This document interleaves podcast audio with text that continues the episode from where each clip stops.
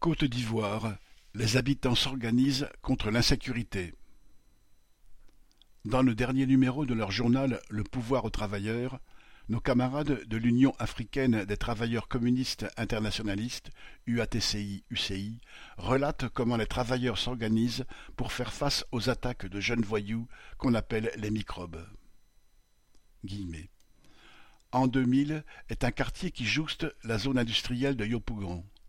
Il est essentiellement habité par les travailleurs de la zone industrielle. Depuis un certain temps, ce quartier est en proie à une insécurité galopante. Au départ, les malfrats s'en prenaient essentiellement aux ouvrières qui se rendaient au travail ou à des vendeuses qui allaient chercher leurs provisions très tôt le matin. Ils n'hésitaient pas à les dépouiller de leur argent et de leur téléphone. Souvent, quand ça tournait mal, certaines recevaient même des coups de couteau. Ensuite, ce sont carrément des hordes de jeunes, armés de machettes et de couteaux, qui ont fait des descentes dans le quartier. Ils arrivent en courant, simulent des bagarres, sèment la zizanie et en profitent pour agresser et dépouiller tous ceux qu'ils rencontrent sur leur passage. À la moindre résistance, ils n'hésitent pas à user de leurs machettes et autres armes blanches. La police a été alertée plusieurs fois, en vain.